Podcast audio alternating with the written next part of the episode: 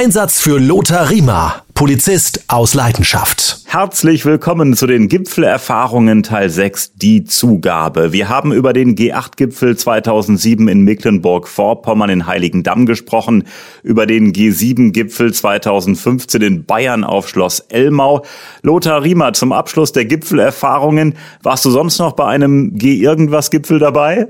Ja, 1992. Da war der Gipfel in München. Damals hm. noch in ganz relativ kleiner äh, Variante. Da waren aber schon die USA, Frankreich, äh, Italien, Japan, äh, Großbritannien, Deutschland, die waren da schon dabei. Hieß G7 ja, schon. Der ins Leben gerufen worden ist vom französischen Staatspräsidenten Giscard d'Estaing und dem Helmut Schmidt, unserem Bundeskanzler. Und ähm, da war ich allerdings in der Schicht im Olympiapark und wir mussten damals verkürzt Freizeit abfeiern, sondern wir mussten mehr arbeiten. Äh, die Schichten wurden äh, da zusammengelegt, weil man sehr viel Personal gebraucht hat. Und da war ich quasi nur tangiert für die äh, Schutzbereiche außen. Aber eine kleine Anekdote am Rande. Ich möchte vor der Anekdote noch eins sagen, das müssen wir kurz klären, wer alles dabei war. Ich nenne einfach mal ein paar Namen. Helmut Kohl ja. für Deutschland, François Mitterrand für Frankreich, für die Vereinigten Staaten George Bush und das ist der Senior gewesen, ne? Der George Senior, Bush, ja. der Senior. John Major ähm, ja. für äh, Großbritannien. Und ja, das waren so die äh, großen Namen, die mir im Grunde genommen auch was sagen. Und jetzt kommt die Anekdote. Entschuldigung, dass ich die unterbrochen habe. Das musste ich kurz einmal erklären, wer alles dabei war. Nein, nein, gar, gar nicht. Ja. ja, so eine äh, etwas lustige Anekdote, wie eben auch Sicherheit mal letztendlich in die Hose gehen kann. Der damalige Gipfel fand im Bayerischen Hof statt, also mitten in der Innenstadt. Äh, ist natürlich auch alles abgesperrt gewesen. Und ich stand mit meinem Streifenpartner mit dem Fahrzeug direkt vor dem Bayerischen Hof. Jetzt muss man wissen, dass vor dem Bayerischen Hof ist so eine kleine Grünanlage mit einer Statue irgendeines bayerischen Königs oder was auch immer. Und wir stehen da an dem Hotel. Ich soll meine Kollegin, die rausgelöst wird, Feierabend hat, abholen und nach Hause fahren. Und der Mitterrand kommt mit dem Helmut Kohl durch die Fußgängerzone auf dieses Hotel zu. Alles abgesperrt, rundherum alles auch Bodyguards. Plötzlich steht aus dieser Grünanlage ein Obdachloser auf mit zwei Aldi-Plastiktüten und steht direkt vor den beiden Staats, also vor dem Bundeskanzler und dem Staatspräsidenten. Frankreich. Und alle drei schauen sich an und denken sich, was ist denn hier los? Ne? Und der Obdachlose in einer Seelenruhe guckt die beiden da so etwas verwundert an, schüttelt den Kopf und geht mit seinen zwei Plastiktüten an denen vorbei. Die Personenschützer sind natürlich elektrisiert gewesen. Da muss ich sagen, auch der Kohl und der Mitterrand haben das nonchalant übergangen und sind weiter spaziert in das Hotel rein.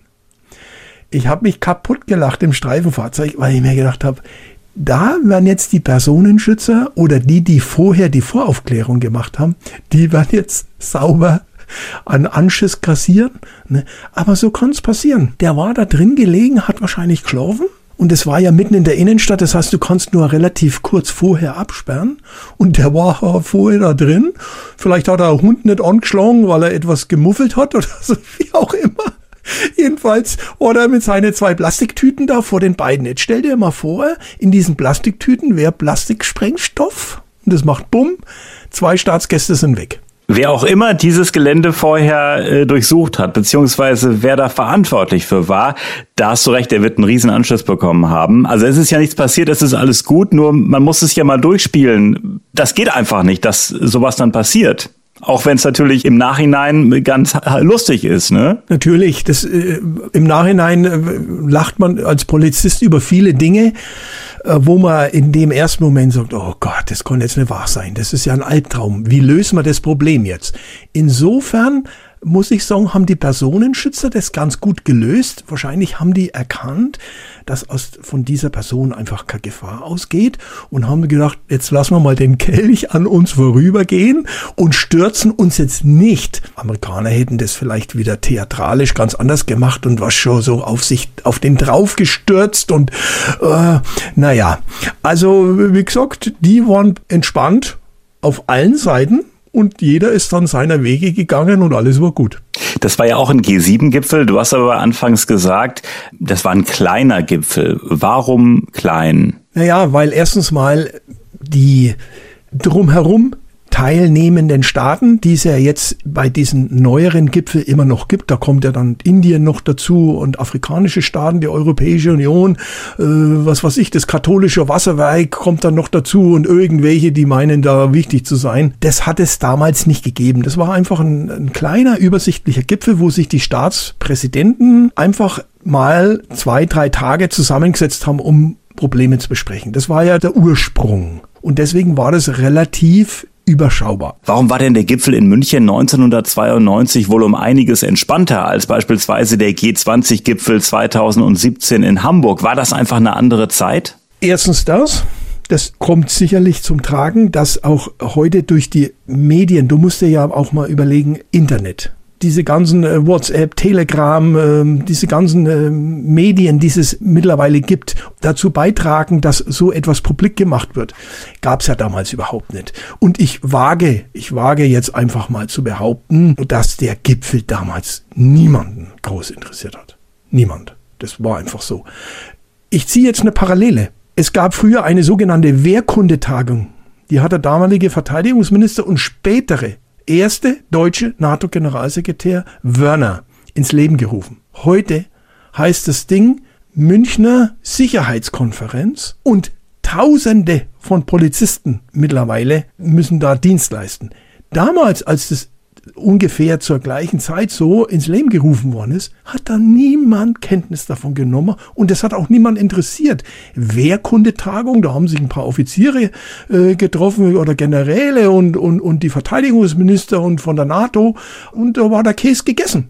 Die Zeiten ändern sich einfach. Es ist so. Aber ich muss sagen, das ist ja im Grunde genommen der einzige Gipfel, an dem du beteiligt warst, wo du wirklich mal Promis gesehen hast. Ich sag mal so äh, hochrangige Politiker. Mit Helmut Kohl, mit François Mitterrand, auch wenn der Obdachlose mit der Aldi-Tüte daneben stand. Oder zwei Tüten waren es sogar. Ja, aber was hat's gebracht? eine schöne Erinnerung, eine schöne Erinnerung. Also die Anekdote ist wirklich Weltklasse, muss ich wirklich sagen. Ja, ja natürlich, ja? aber weißt du, also da bleibt mir mehr oft mal in Erinnerung, wenn du mit Bürgern zu tun gehabt hast, wo du wirklich am Schicksal mit Anteil genommen hast. Weißt du, das ist mir viel wichtiger und mehr in Erinnerung. Ja, jetzt habe ich den Helmut Kohl mal, wie gesagt, in der deutschen Botschaft Helmut Kohl schon getroffen und da schon und, und den Innenminister, damals Beckstein, späteren Ministerpräsidenten, mit dem war ich schon zusammen auf dem Klo beim Pinkeln oder was da geil was. Aber, weißt du, das sind Menschen wie du und ich, die machen ihren Job, ich mache meinen Job und kaufen kann man davon nichts und, und das war's. Also da, da muss man immer ein bisschen Abstand nehmen. Ähm, ich habe ja drei Tage mal Roger Moore durch die Gegend gefahren äh, und war mit dem ja von früh bis spät zusammen im Auto gesessen und an seine Veranstaltungen. Ja, das war für mich ein Highlight, weil ich ein James Bond Fan bin, aber das war insofern auch ein Highlight, weil das ein super nette Type ist oder war ist er verstorben. Wirklich super nette Type. Und das ist auch eine tolle Erinnerung, aber das ist eine von vielen Erinnerungen und ja, jetzt habe ich mit dem Roger Moore da drei Tage verbracht. Und das war's. Abschließend zum G7-Gipfel in München 1992. Äh, du hattest gesagt, du warst da nur ja, am Rande beteiligt. Wie muss ich das verstehen? Nochmal für mich zur Erklärung. Am Rande heißt, dass der normale Betrieb ja trotz solcher Großveranstaltungen oder Veranstaltungen, wie groß sie auch immer sein mögen, ja normaler Lauf, normal weiterlaufen muss. Der normale Streifendienst muss ja weitergehen. Aber dadurch, dass du für den Schutz der Staatsgäste, für die Absperrungen viel Personal brauchst, muss das Personal, das die normale Arbeit macht, natürlich mehr arbeiten. Das heißt, ich habe statt meinen freien Tag eben gearbeitet, weil ja der Kollege, für den ich gearbeitet habe, der wiederum hat ja gearbeitet beim Personenschutz, bei der Absperrung, bei der Voraufklärung, wie auch immer. Abschließend äh, zu den ganzen Gipfeln, äh, ob G7 in München, G8 in Heiligendamm oder G7 auf Schloss Elmau. Hast du denn im Fernsehen dann in der Zeit auch immer geguckt, was war denn heute beim Gipfel los in der Tagesschau? Oder hast du gesagt, jetzt habe ich Feierabend, jetzt mache ich hier den Fernseher aus und äh, lass mal den Gipfel Gipfel sein? Das ist witzig, ja, interessante Frage. Ja, weil wir leben ja, wir nennen das so, wir leben in der Lage. Das heißt, du bist ja fokussiert. In diesen Tagen schaust du dir keinen Spielfilm an. Du schaust dir nicht irgendwelche Soap-Operas oder was auch immer. Du schaust NTV oder was auch immer. Und das muss man auch sagen, in den Einsatzzentralen hast du auch immer einen Bildschirm, da läuft immer NTV. Nachrichtenfernsehen, ja? ja. NTV, ja. Ja, weil diese, nenn's mal Organisationen, einfach auch Informationen hautnah liefern und du kriegst ja von den Journalisten oft mehr, oftmals mit und schneller, als wir über den sogenannten Chain of Command, also über diese, den Dienstweg, bis wir über den Dienstweg informiert sind, dauert es natürlich naturgemäß länger wie wenn ich den Bildschirm anhab und schaue NTV und da sagt der Reporter, ja, ich bin gerade eben vor Ort und das und das und das. Kann ich mir vorstellen. Stell dir mal vor, da ist ein Reporter irgendwo auf einer grünen Wiese in der Nähe des Hotels und dann steht er da und sagt hier im Hintergrund kommen jetzt schon äh, hunderte Demonstranten äh, in Richtung äh, Hotel. Äh, gute Information für euch. Natürlich. Deswegen nochmal, das ist ganz legitim, dass wir da immer auch an einem Bildschirm ähm, Fernsehprogramme, NTV, meistens NTV oder so, laufen lassen, um darüber aktuell auch von dieser Seite informiert zu sein. Also zweimal G7, einmal G8 hast du miterlebt. Ich glaube, habe ich das richtig gezählt jetzt? G7, G7? Genau, drei Gs, ne? genesen, geimpft und geboostert. Ja, hast du miterlebt und äh, rückblickend, äh, du warst froh, dass du dabei warst. Ja, weil es interessant ist für die polizeiliche Arbeit eben auch und du mit allen möglichen äh, Menschen zusammenkommst, national wie international. Das war also unser Gipfeltreffen jetzt. Lothar Riemer, vielen Dank. Hat Spaß gemacht. Ja, alles klar. Absolut. Danke. Servus, bis zum nächsten Mal. Und wir würden uns freuen, wenn Sie diesen Podcast abonnieren, damit Sie keine Folge verpassen. Wünsche, Fragen, Anregungen schicken Sie ganz einfach an lothar.polizistausleidenschaft.de. Wir hören uns wieder in zwei Wochen.